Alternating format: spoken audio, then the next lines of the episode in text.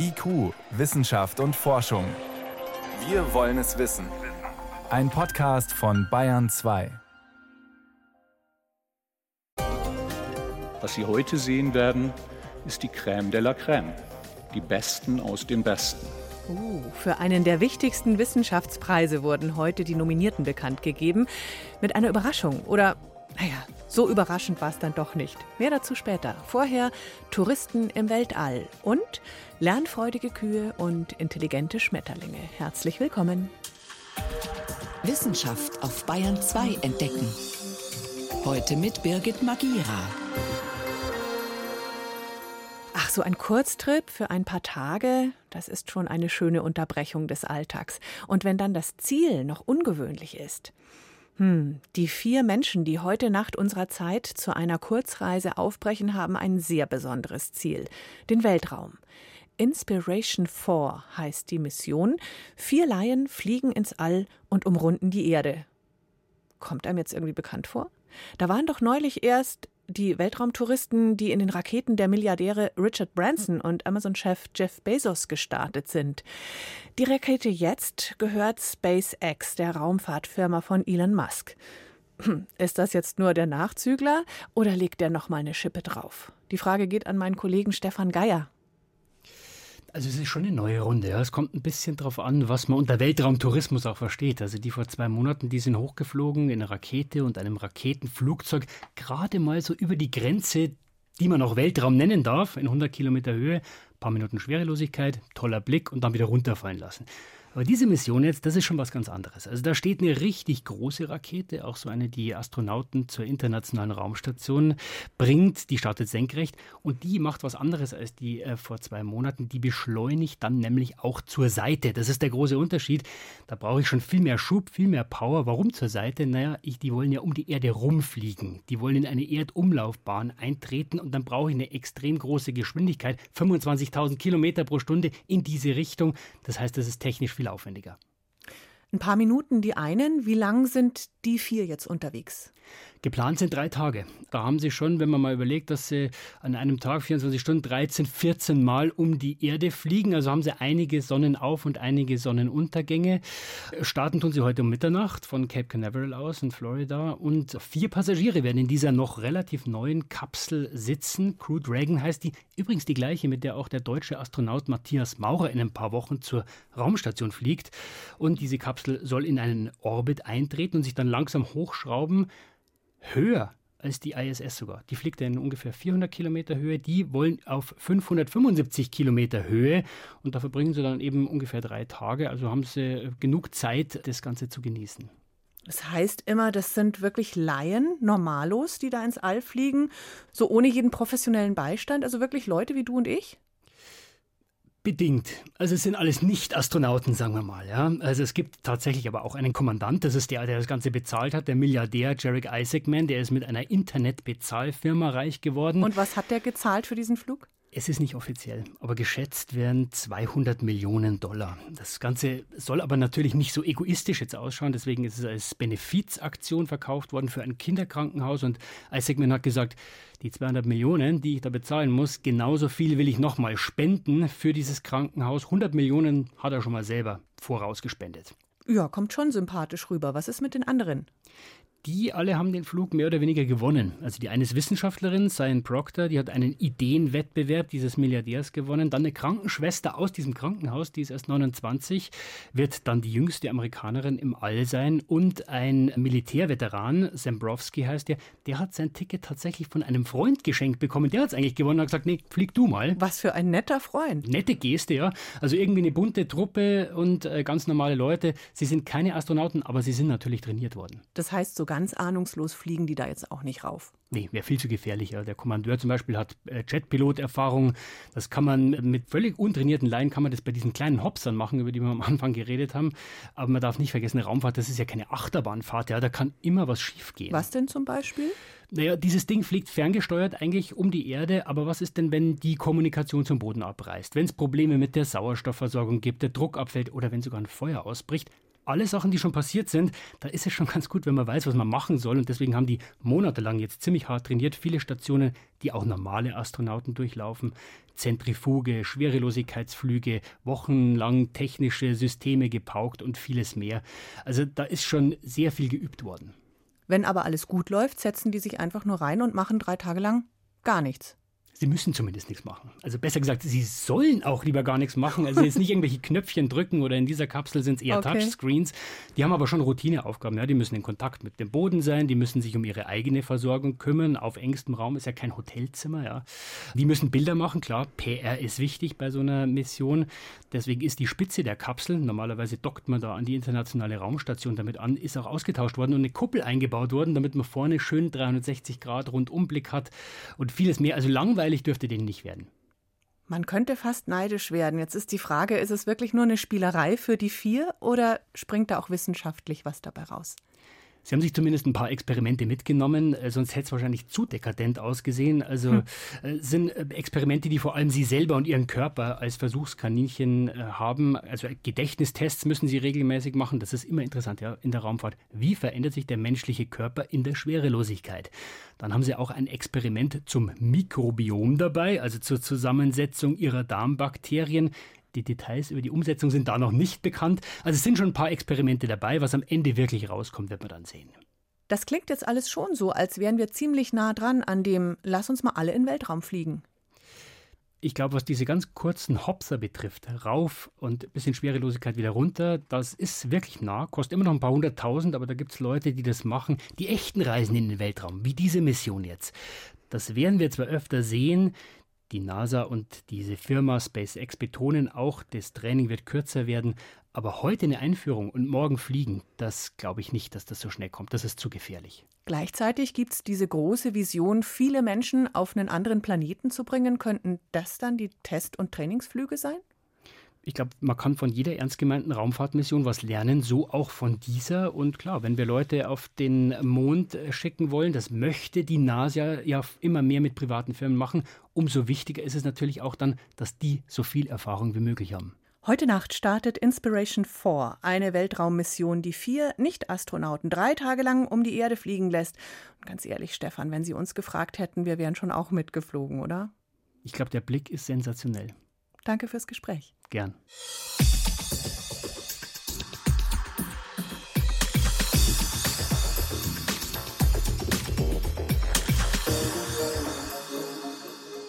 Alle Jahre im Herbst werden große Wissenschaftspreise verliehen. Die bekanntesten, die Nobelpreise, werden im Oktober verkündet und dann die Verleihung am 10. Dezember in Stockholm. Und dazwischen, Mitte November, verleiht der Bundespräsident den Deutschen Zukunftspreis. Da geht es um technische und medizinische Innovationen, die meistens schon kurz vor der Marktreife und Anwendung stehen. Manche sprechen auch vom deutschen Wissenschafts-Oscar. Und weil die Nominierungen wirklich bis zum Schluss geheim bleiben, war unser Bayern 2 Reporter Johannes Rostäuscher dann heute im Deutschen Museum in München, wo das Ganze stattfand, schon überrascht. Erste kleine Aufregung im Ehrensaal des Deutschen Museums. Das ist doch Uhur Shahin, der BioNTech-Gründer, der da gerade mit einem Mikrofon verkabelt wird. Tatsächlich Shahin und auch Özlem Türeci, seine Frau und Mitgründerin der Firma. Wir freuen uns sehr, sehr drüber und fühlen uns geehrt. BioNTech, der zurzeit bekannteste Impfstoffhersteller der Welt, also für den Deutschen Zukunftspreis nominiert. Dabei ist der Corona-Impfstoff eigentlich fast so etwas wie ein Nebenprodukt der eigentlichen Forschung der Firma in Mainz. Die beiden Mediziner Shahin und Türeci sind seit mehr als zehn Jahren dabei, Impfstoffe gegen Krebs zu entwickeln. Als Shahin in einer Fachzeitschrift etwas über eine neue Viruserkrankung in China liest und ahnt, dass sich da eine Pandemie abzeichnet. Da war es ganz naheliegend, eine Pandemie kann man nur beherrschen, wenn man eine Impfung schnell entwickeln kann. Und wir arbeiteten ja an einer Impfung. Darum war der Schritt ein ganz organischer, zu sagen, wir nehmen unsere Vakzine und adaptieren sie sozusagen wieder zurück gegen den Erreger, gegen den Virus in diesem Fall. Zehn Monate später war der Impfstoff entwickelt, erzählt Uhur Shahin. Normalerweise dauert so etwas fünf bis zehn Jahre. Wir haben Tag und Nacht gearbeitet. Wir haben tatsächlich einen Schichtdienst eingeführt, 24-7. Die Teams haben sich selbst organisiert. Und dadurch konnten wir das, was normalerweise Jahre dauert, zusammenstaufen auf einen Zeitraum von zehn Monaten. Prominente Nominierte also mit einem innovativen Impfstoff, der in noch nie dagewesener Zeit entwickelt wurde. Werden da die anderen Kandidaten überhaupt eine Chance haben? Zumindest erscheinen sie kaum weniger innovativ. Schon das Vokabular klingt nach Hochtechnologie, zum Beispiel beim völlig neuen Computertomographen von Siemens. In unserem neuen quantenzählenden Detektor werden die Röntgenquanten in einem Halbleiter Cadmiumtellurid absorbiert und direkt in Strompulse verwandelt, ohne Zwischenschritt. Fast 20 Jahre hat ein Team von Siemens Healthineers an diesem Computertomographen gearbeitet. Der schafft, wie die Entwickler an Ort und Stelle demonstrieren, wesentlich schärfere und sogar farbige Bilder bei 40 Prozent weniger Strahlenbelastung. Ein Schritt wie vom Röhrenfernseher zum HD-Fernsehen, sagt Teamleiter Thomas Flor und hat noch einen anderen Vergleich. Stellen Sie sich mal vor, die Röntgenstrahlen sind Wassertropfen, die aus einer Gießkanne in einen Wassereimer fließen. Ein konventioneller Detektor stellt nur fest, dass nach einer gewissen Zeit drei Liter Wasser aus der Gießkanne in den Detektor gelaufen sind.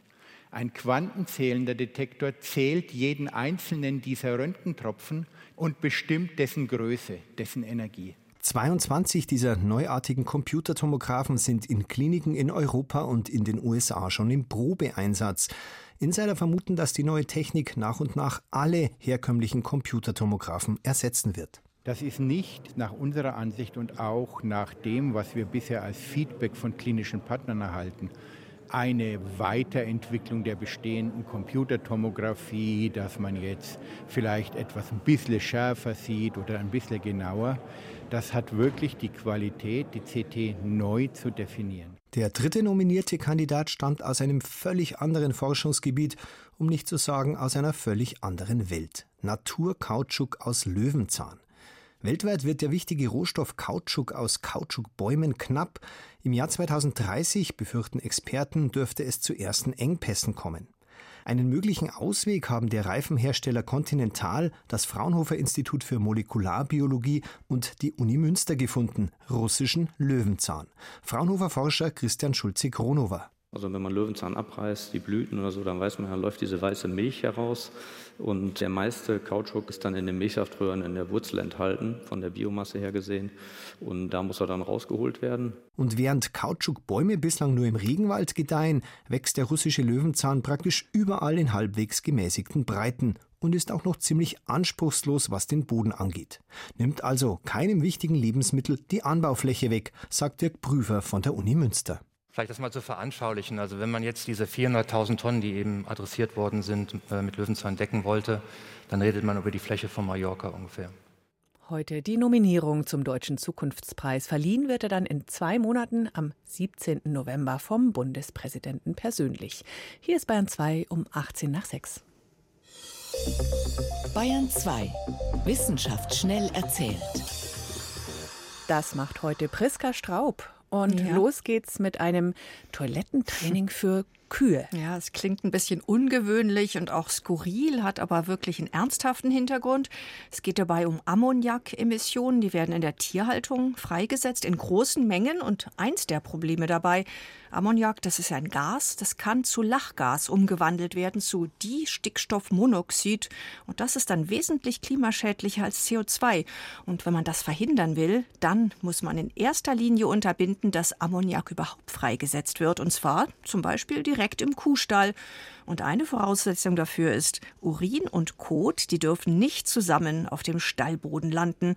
Und wenn das gelingt, dann kommt dieser chemische Prozess, der zu Lachgas führt, gar nicht erst in Gang. So, und hier setzt das Toilettentraining an? Absolut. Das haben Tierpsychologen vom Leibniz-Institut für Nutztierbiologie mal ausprobiert mit 15 Kälbern.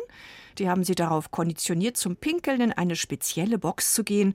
Und da wird dann der Urin aufgefangen und entsorgt. Und elf der 15 Kälber, die haben das ziemlich schnell gelernt. Eine Einzelsitzung reichte aus. So, und wir streichen ab heute das Schimpfwort blöde Kuh, bitteschön. Ja, Tierpsychologen, die tüfteln jetzt übrigens daran, dieses Training zu automatisieren sogar. So könnte dann jede Kuh lernen, klimagerecht aufs Klo zu gehen, sozusagen. Wunderbar. Und als nächstes, da geht es um Fledermäuse. Die jagen ja mit Hilfe von Ultraschall Ultraschall. Also sie stoßen Ultraschalltöne aus und können dann anhand des Echos orten, wo sich zum Beispiel ihre Beute befindet. Und bestimmte Falterarten, die haben jetzt raffinierte Täuschungsmanöver entwickelt, um die Fledermäuse auszutricksen. Diese Falter produzieren die dann auch Ultraschall? Also das gibt es tatsächlich auch, dass die dann ein regelrechtes Störfeuer produzieren, um Fledermäuse zu verwirren. Aber Biologen haben jetzt was anderes rausgefunden und das bezieht sich auf die körperlichen Merkmale bestimmter Falter. Mhm. Da gibt es zum Beispiel den Atlasfalter, ein ziemlich großer Schmetterling, der ist auffällig gezeichnet mit Augenmustern. Daran erkennt man ihn und er hat sehr charakteristische Flügelstrukturen.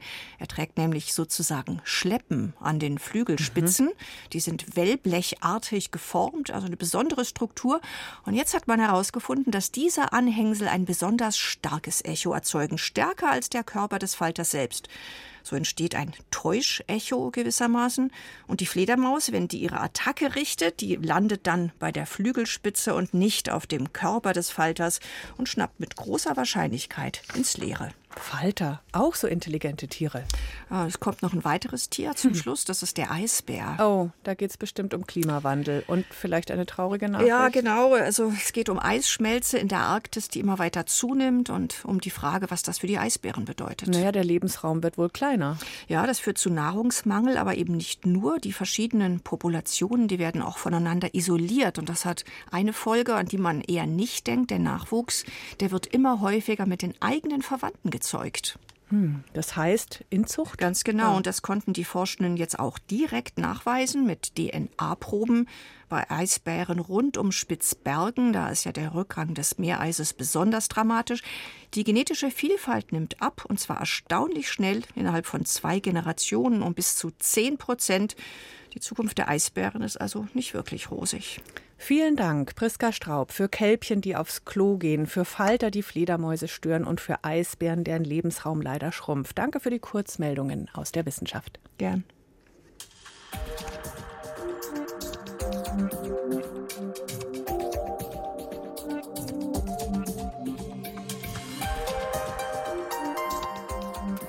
Bangladesch hat es in den vergangenen Jahren zu eher trauriger Berühmtheit gebracht, weil der Klimawandel dort jetzt schon existenzbedrohende Folgen für die Menschen hat, vor allem durch immer häufigere Überschwemmungen. Deshalb sieht sich Bangladesch auch als Sprecher der besonders betroffenen Länder und dringt auf internationale Hilfe. Gleichzeitig ist es vor Ort oft schwierig mit dem Klima- und Umweltschutz.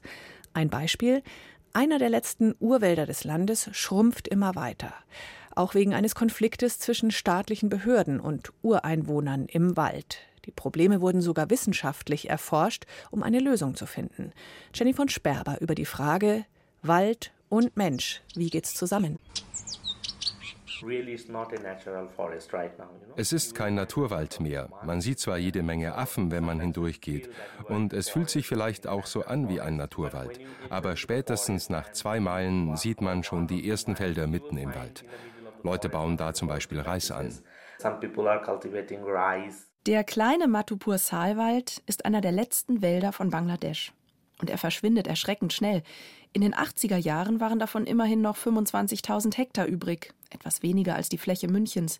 Und wilde Pfauen und Tiger durchstreiften den Wald. Heute steht nicht mal mehr ein Drittel davon, erzählt der Forstwissenschaftler Kondokar Kabir. Also Mitten durch den Wald führt auch die Hauptstraße. Es ist laut, Unfälle passieren, Kriminalität. Der letzte Wald von Bangladesch scheint verloren zu sein. Dabei sind Wälder so entscheidend im Klimaschutz. Und Bangladesch ist vom Klimawandel besonders stark betroffen, sagt Jürgen Kropp vom Potsdam Institut für Klimafolgenforschung. Wenn die Windrichtung stimmt, dann wird sehr viel Wasser in den Golf von Bengalen gedrückt. Die Landesfläche ist sehr flach, also über 60 Prozent der Bevölkerung leben unterhalb von drei Metern. Sie haben dann noch zusätzlich den Effekt, dass Wasser von hinten kommt. Also Bangladesch liegt ja im Brahmaputra-Ganges-Delta. Und wenn dort dann sehr viel Niederschlag ist, dann haben Sie zwei Ereignisse, die zusammenkommen. Und dann kann es dazu führen, dass Millionen von Menschen obdachlos werden. Und das hat es in der Vergangenheit auch schon gegeben. Wälder binden nicht nur das klimaschädliche CO2, sie halten auch die Luft sauber. Die Verantwortlichen im Forstministerium bemühen sich deshalb schon lange, den letzten Wald von Bangladesch zu erhalten. Aber die Ureinwohner kooperieren nicht. Es sind größtenteils Menschen vom Volk der Garo, die traditionell Bäume schlagen, sie als Brennholz nutzen oder im Wald Bananen anbauen. Das ist streng verboten, weil für die hohen Bananenstauden Bäume gefällt werden müssen. Kleine Ananas- oder Papayafelder kann man dagegen auch unter den Bäumen bewirtschaften. Der Sozial- und Forstwissenschaftler Kondo Kakabir von der Landwirtschaftsuniversität Bangladesch hat den Konflikt in den vergangenen Jahren untersucht und versucht, eine Lösung zu finden. Als ich angekommen bin, habe ich erstmal viel zugehört. Die Waldbewohner haben sich über die Behörden beschwert. Es war das erste Mal, dass ich von den Waldbewohnern selbst über den Konflikt gehört habe. Es sind solche gewaltigen gesellschaftlichen Probleme, dass man sich den Konflikt erstmal von vielen Seiten anschauen muss. Ein halbes Jahr lang ist er mit seinem Team im Wald geblieben, hat die Einwohner befragt, sich mit den Forstbeamten besprochen und versucht, den seit Jahrzehnten andauernden Konflikt zwischen Beamten und Ureinwohnern zu entwirren. Schon seit den 50er Jahren gab es Verbote, Festnahmen, Zerstörung der verbotenen Bananenplantagen, einen Mauerbau nahe der Siedlungen und sieben Todesopfer unter den Einwohnern des Waldes. Sanda Shimshang, die Witwe von einem der Toten, erklärt ihre Sicht der Dinge. Wegen der Verschwörung des Forstministeriums 2007 habe ich schwer gelitten. Einmal, weil meine 10 Hektar Bananen durch das Militär zerstört worden sind. Und dann, weil ich meinen Mann verloren habe und meine Kinder ihren Vater. Bis heute wurde den Mördern meines Mannes kein Prozess gemacht. Jahrzehntelang beschuldigte jede Seite die andere, den Wald zu zerstören. Aber im Jahr 2009 sollte sich das ändern. Das Forstministerium wollte eine vollkommen neue Strategie ausprobieren. Ein Waldmanagement, das die Waldbewohner mit einschließt, ihnen bestimmte Nutzungsrechte gewährt und einigen von ihnen Jobs im Waldmanagement verschafft. Wissenschaftler aus Bangladesch konnten den Erfolg der neuen Strategie schon wenige Jahre später nachweisen. Die Waldfläche hatte wieder zugenommen, ebenso die Artenvielfalt. Kondoka Kabir und sein Team haben anschließend eine Blaupause entwickelt, wie übernutzte Naturressourcen besser geschützt werden können. Entscheidend sei demnach, Verantwortlichkeiten in der lokalen Bevölkerung zu schaffen und gemeinsam mit ihnen Nutzungskonzepte zu entwickeln. Außerdem sollte der Informationsweg so direkt wie möglich sein. Sie müssen mit den Menschen vor Ort im Dialog bleiben. Und jede neue Entwicklung oder Strategie muss zuerst vor dem Hintergrund der Menschenrechte überdacht werden. Sie müssen den Einwohnern da Versprechungen machen und diese auch halten zum Gemeinwohl, zu Freiheit und Sicherheit. Genau das sei der wichtigste Punkt. An erster Stelle müssten Gespräche über die geltenden Rechte der Waldbewohner stehen. Nur so schaffe man Vertrauen, und erst dann sollten Verantwortliche gemeinsam mit den Einwohnern über Lösungen für den Wald verhandeln. Offenbar hat diese Vorgehensweise zunächst gut funktioniert. Aber schützt diese Grundidee, die Rechte der Ureinwohner ernst zu nehmen, auch auf Dauer? Kabir hat nach ein paar Jahren nochmal nachgehakt. Ich war sehr gespannt, als ich jetzt fünf Jahre nach der Recherche vor Ort wieder mit den Waldbewohnern und den Beamten Kontakt aufgenommen habe. Aber leider haben mir alle Seiten beschrieben, wie sie heute wieder im Konflikt leben. Da habe ich mich hilflos und enttäuscht gefühlt und auch wütend. Das Forstministerium in Bangladesch hat erklärt, dass es den erfolgreichen Ansatz wegen mangelnder Gelder wieder einstellen musste. Jetzt soll aus dem Matupur-Saalwald ein attraktives Ziel für Ökotourismus werden.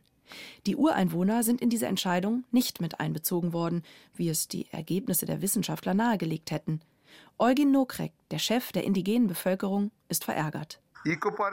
Eigentlich ist es doch nur ein Freizeitpark, der da unter dem Deckmantel eines Ökoparks entstehen soll. Wenn so ein Park in dem kleinen Matupur-Wald entsteht, dann wird der letzte Wald und seine Artenvielfalt bald verschwunden sein. Der erfolgreiche Ansatz, den letzten Wald von Bangladesch zu schützen, konnte zuletzt politisch nicht durchgehalten werden. Trotzdem bleibt es wichtig, auch in vielen anderen Schutzgebieten der Welt die Rechte der Ureinwohner und den Dialog mit ihnen wirklich ernst zu nehmen. Jenny von Sperber über den manchmal langwierigen Weg, Menscheninteressen und Naturschutz unter einen Hut zu bringen.